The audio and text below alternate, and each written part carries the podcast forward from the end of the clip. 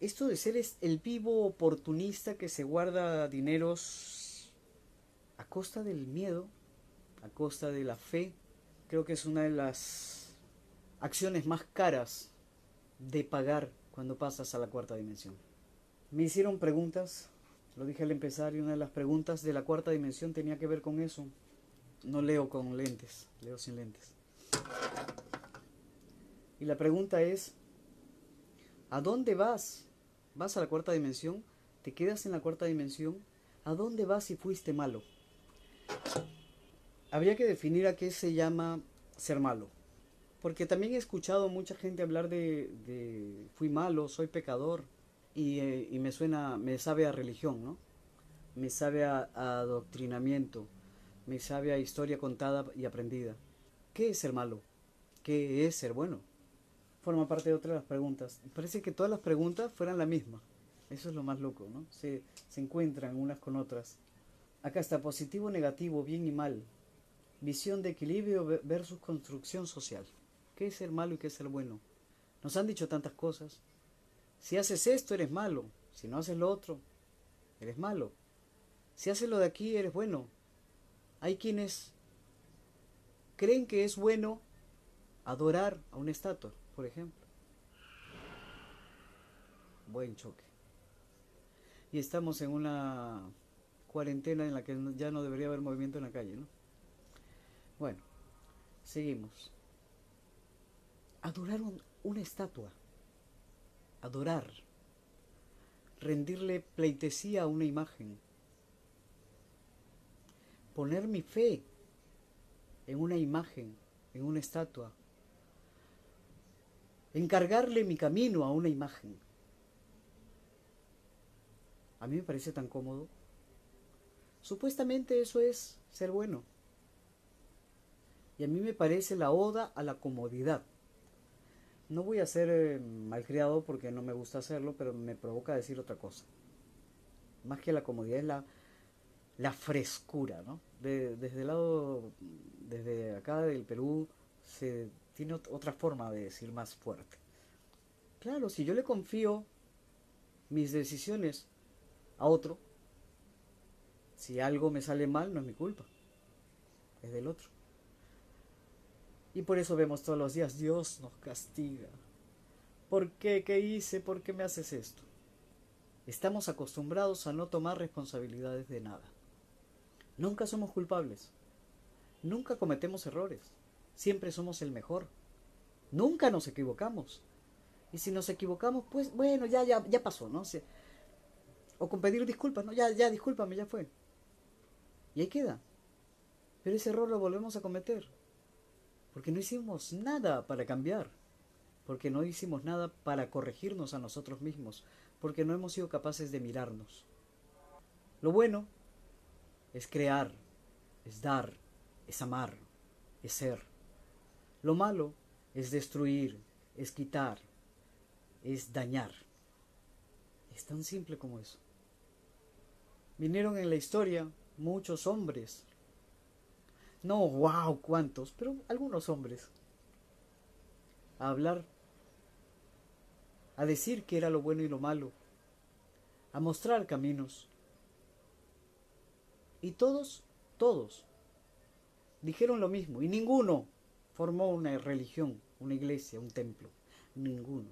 Eso vino después de aquellos que algunos lo siguieron, otros no lo siguieron, simplemente dijeron, bueno, este es un buen negocio.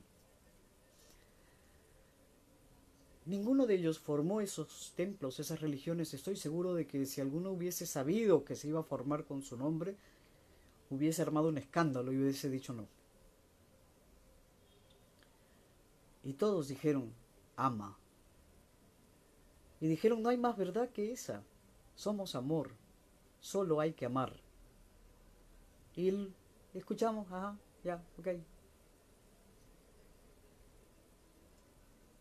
Yo amo.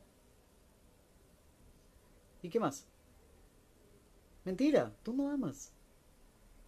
No tienes idea de lo que es amar. ¿Qué crees que es amar? Te cuido porque es mío, porque te tengo aquí. Eso es amar. Eso es, eh, es como, como tener una cuenta de banco, ¿no? Tengo mi cuenta, la cuido porque después me va a dar algo. Por ahí leí de, de no, me lo contaron, de una, de una mujer que decía que el ideal en esta vida no es tener solamente un hijo, sino por lo menos dos o tres, porque si se te muere el primero. Y yo me quedé, ah, o sea, a ver, a ver, a ver. Tienes un hijo para ver qué te va a dar después. claro, cuando tú seas viejo alguien te tiene que dar, pues, ¿no? O sea, tú no tienes un hijo porque simplemente amas y quieres darle algo a alguien. No, tienes un hijo para y lo preparas para que te dé. Eso es amar. No tengas hijos. No es justo con tu hijo que pretendas que te dé algo. Desde ahí empezamos. Y me dices que amas cuando estás esperando. Amar no es esperar que te den nada. Amar no es pedir nada. Amar es entender que nada, absolutamente nada, es tuyo. Nada te pertenece. Solo tú para darte a los demás. Es complicado. También me hicieron la pregunta. Ok, muy lindo, pero ¿y cómo? Y aquí depende de ti. El cómo depende de cada uno.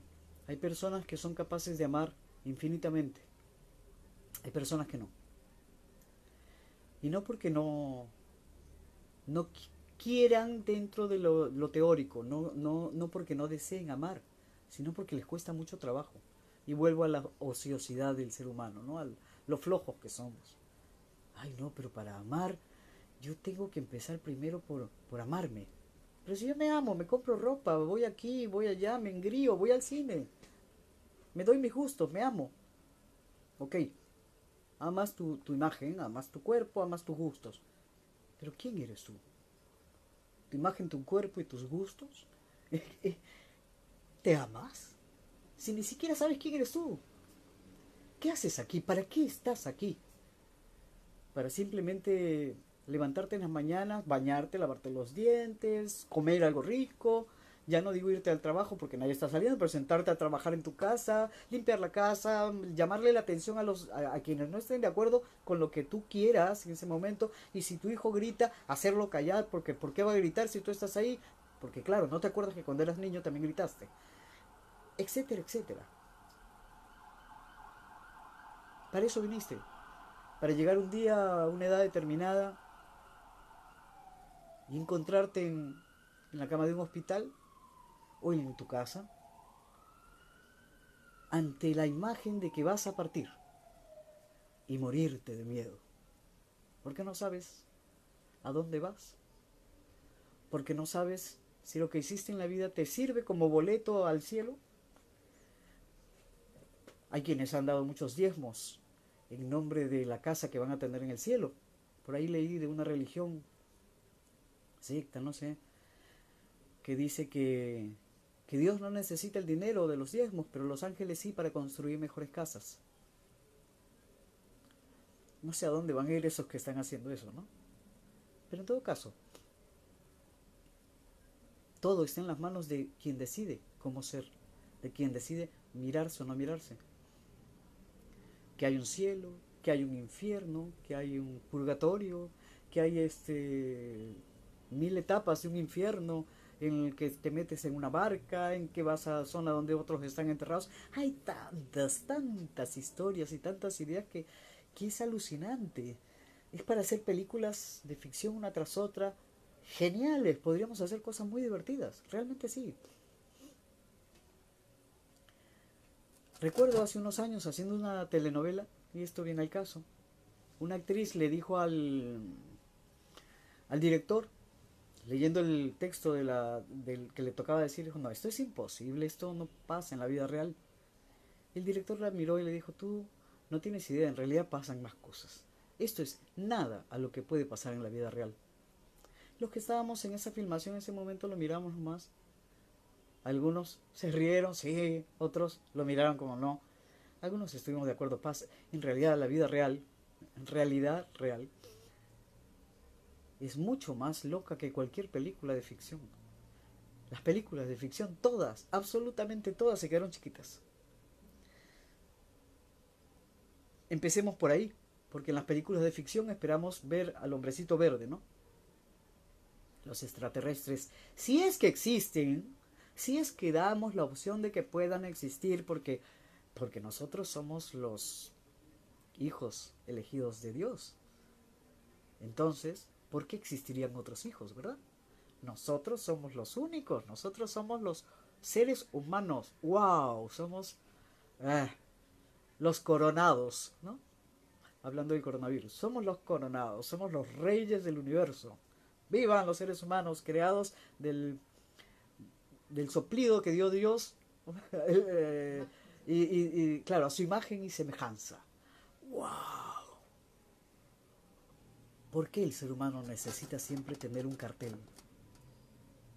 Es una pregunta que siempre me hice y que la dejo yo para ustedes. ¿Por qué el ser humano necesita que lo aplaudan? Súbase al escenario para que lo aplaudan, señor. Haga piruetas, eh, recite, pinte, haga arte para que lo aplaudan. Pero aplaudirlo simplemente porque existe. El aplauso supuestamente es, el pago que se le da al artista para que esté contento. El aplauso es cuando uno, hace algo especial, pero el hecho de haber nacido y existir es algo especial. ¿Por qué? Porque soy el Hijo de Dios. Ah. Sí, yo sé que sueno burlón, pero realmente estoy indignado. Y mi indignación no suele ser eh, eh, una actitud de enojo nunca. ¿Y por qué estoy indignado? Porque sí, llevo días queriendo grabar plano espejo. Llevo días queriendo, ayer, anteayer, y hoy por eso dije como sea, queriendo conectarme y hablar con ustedes y llevo días sintiéndome muy, muy mal físicamente. Dije que soy parte de los que son muy sensitivos y al ser muy sensitivo, siento, siento toda esa energía alrededor. Y si bien es cierto, sé que la mía es más fuerte, choca contra mi cuerpo esa, energía y al chocar me golpea y esos golpes duelen. Y la aguanto y aguanto el golpe y sigo. Pero hay momentos en que el cuerpo, que no es de un niño, pues se quiebra. Ahora yo soy como, por ahí lo, en algún poema que alguna vez escribí, lo puse, ¿no? Yo soy, y así como se llama mi cuenta, ¿no? Ariel Varela Lobo Negro, yo soy el lobo negro. Y como buen lobo, cuando me hieren, Primero me lamo mis heridas solo y después, lejos de esconderme, correr, huir, lo que hago es dar cara, dar frente y pelear. Y por eso estoy acá, en contra de lo que sea. Porque yo no vine para mantenerme en silencio, ni para ser golpeado. No vine para aceptar daño, ya vi mucho daño, y muy cerca, y no voy a aceptarlo. Y este es un mensaje dirigido, pero así de frente, para quienes saben lo que estoy diciendo. Sé que muchos que están acá estarán preguntándose muchas cosas, pensando en, el grado de locura. Y, bueno, ya lo he dicho muchas veces, no me importa. Con todo mi amor.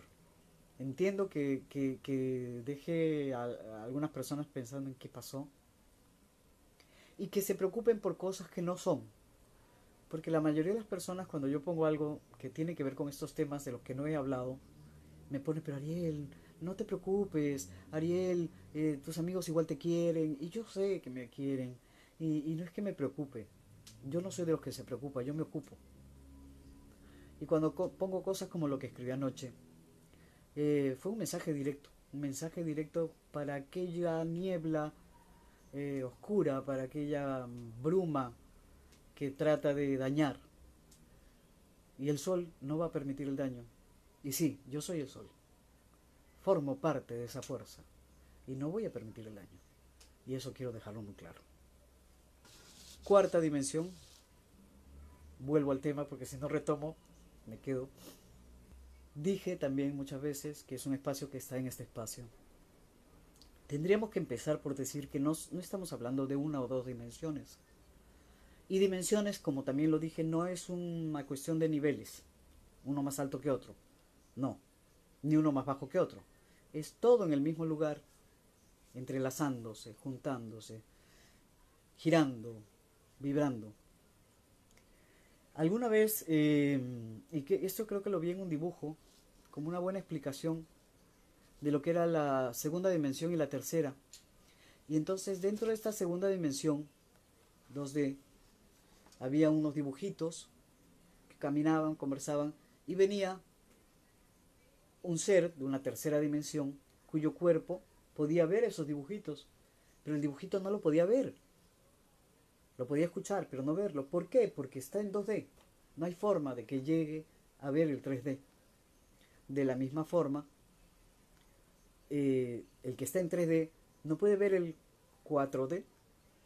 Esto es solamente una explicación que tiene que ver con lo que sería físico, palpable dentro de lo que es dibujo. los que dibujamos, dibujamos, eh, sabemos que en 2D o hacemos eh, trabajo en 3D también.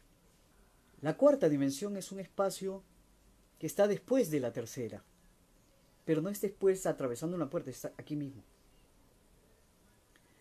Pasa uno a la cuarta dimensión una vez que pierde el cuerpo de la tercera, este cuerpo físico, esto, eh, eh, piel, piel, huesos. A la hora en que pasas a la cuarta dimensión, puedes ver igual la tercera, pero no es más que un paso a la cuarta dimensión, es, como, ah, como el aeropuerto en el que esperas el avión para ir a, algún lugar. Eh, yo voy a viajar a, no sé, a Ecuador y entonces me voy al aeropuerto para recién pasar a Ecuador.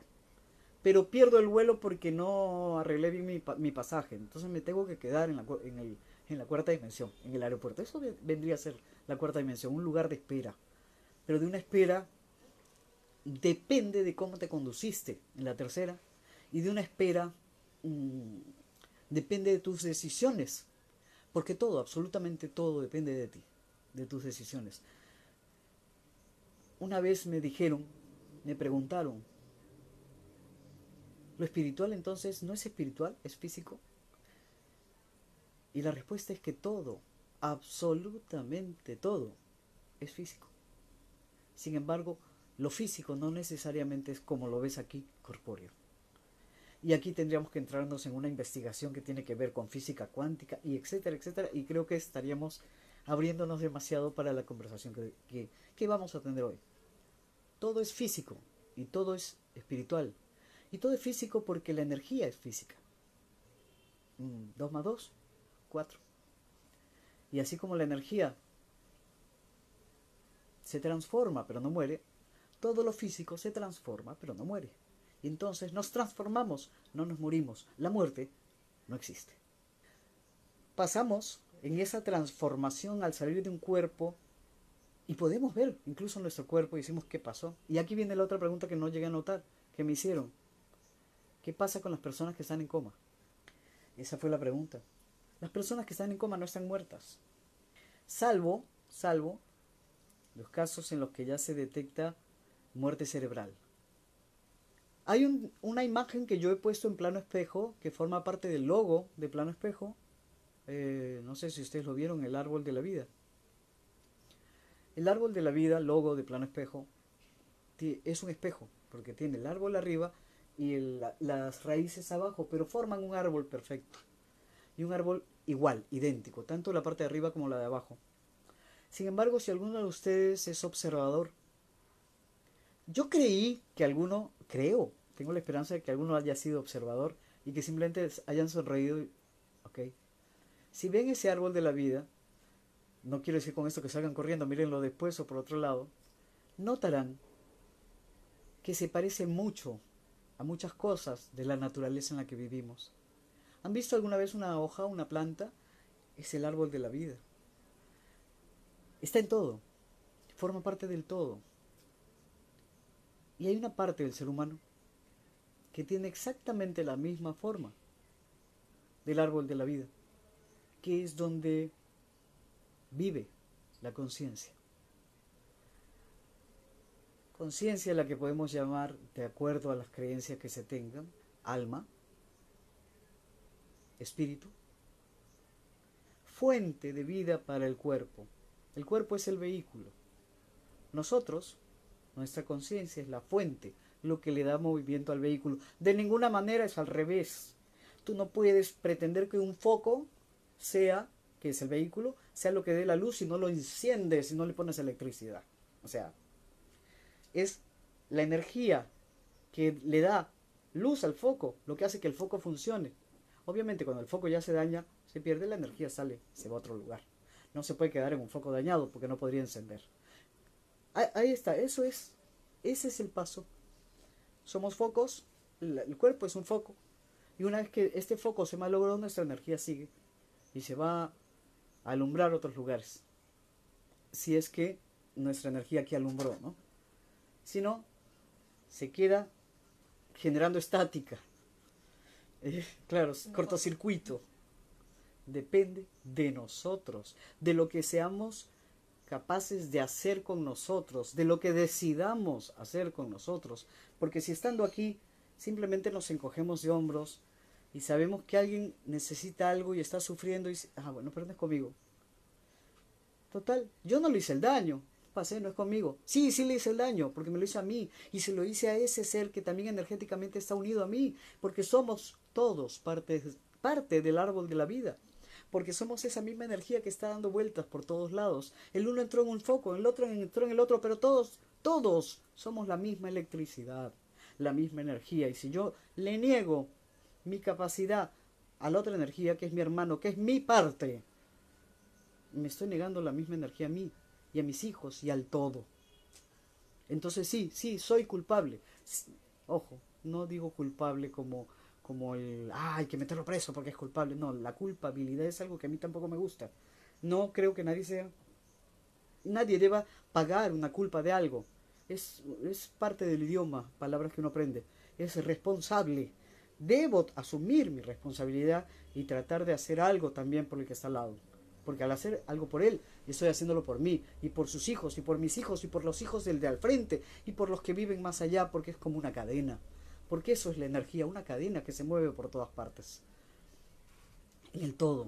Porque eh, eh, me preguntaban también sobre Dios, qué cosa era Dios. Y, aquí eh, la, pregunta va, una entidad consciente, una entidad inconsciente, se, menciona, se lo menciona en diferentes creencias, cuál es la verdad detrás de él, ¿Será que se humaniza la entidad para manipular intereses? Definitivamente sí, se humaniza la, la entidad. Entidad. A ver, Dios eh, tendría que responder eh, como... ¿Cómo se llamaba el sabio? Ah, como Einstein. Si debo creer en un Dios, creo en el Dios de Spinoza. y tampoco. Dios es todo.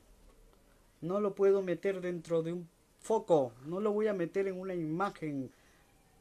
No lo, no la. Porque ni siquiera le puedo dar un género, un sexo. Porque es todo y todo no tiene color. No es que Dios es rubio o Dios es negro. Dios es rubio, es negro, es amarillo, es rojo, es de todos los colores. Y es de todos los sexos, y es de todas las formas, y es todos los animales, y es todas las plantas, y es todos los países, y es todos los planetas, y todas las aguas. Y lo metemos dentro de una imagen y le rezamos y le pedimos, y le mandamos el mail, ¿no? Dame este milagrito para mañana. ¿Por qué no hacemos nosotros los milagritos para mañana? Yo sé, estoy seguro de que mucha gente creyente en estas cosas estará pensando, ¿qué habla este, no? Hablo lo que sé. No me lo contaron. No me lo aprendí de un libro. Lo sé. Por eso lo hablo. Porque hoy es el momento, como dije temprano, en la publicación de que esto se iba a dar hoy, Hoy es el momento de hablar, no ayer, no mañana. Hoy estamos. Y la idea es que sigamos estando, pero no igual ni peor, sino mejor. La idea es limpiar todo lo que se ha dañado. La idea es cambiar el mundo. Sí, parecemos locos. Siempre hubo en la historia un loco que pretendió cambiar el mundo. Y en su momento fue motivo de risa fue ridiculizado, fue visto como loco. Pero pasan los tiempos y uno dice, espera, eso que dijo este, ¿no lo dijo el otro antes? Y sí, todos dijeron lo mismo siempre. Y no importa quién lo dijo, y no importa el loco, y no importa el personaje histórico, importa que por fin el ser humano escuche y camine. Hablando de... Ah, me, salí de nuevo y estábamos en la cuarta dimensión. Pero sí quería apuntalar un detalle y es que hablando del ser humano, vamos a algo que mencioné al empezar la conversación. El ser humano, que es la maravilla del universo, la última chupada del mango, ¿no? el, único ser pensante que existe.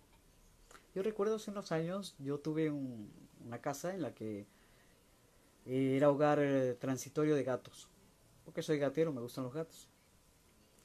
Y un día llegué a mi casa de comprarles la comida, iba con un paquete grande, porque eran como 13 gatos que tenía en ese momento en hogar de paso, no eran míos, pero igual los tenía, los, los cuidaba y había gente que los dejaba tirados en la puerta, hasta conseguirles hogar.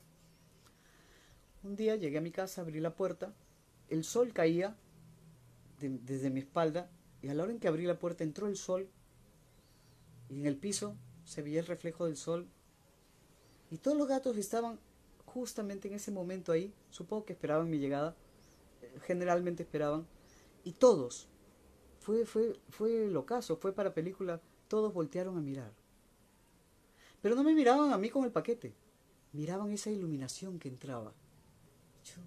Me quedé mirando este, show de los gatos, que normalmente uno dice, bueno, un gato no se queda tanto rato, sale corriendo, trata de escaparse. No, a puerta abierta era eh, parecía que tenían la boca abierta, ¿no? El asombro ante mirar esta luz que entraba llevándoles la comida.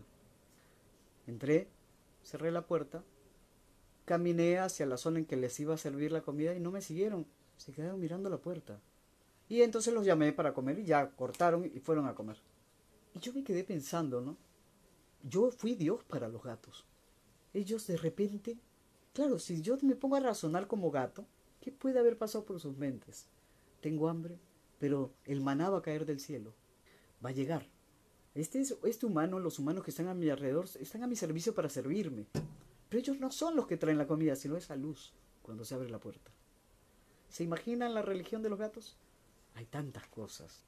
Le buscamos explicaciones tan raras algunas cosas. Yo me pregunto para una hormiga qué será el ser humano. ¿Se lo han preguntado ustedes? Yo diría que es ese Dios malo que causa terremotos, que destruye Sodoma y Gomorra, que incendia lugares, que hace que un pueblo desaparezca de golpe. Total, pobre hormiga, ¿qué sabe del pie que va a pasar al lado y la va a pisar? No tiene siquiera idea, ni siquiera se da cuenta, está en 2D al lado del pie en 3D.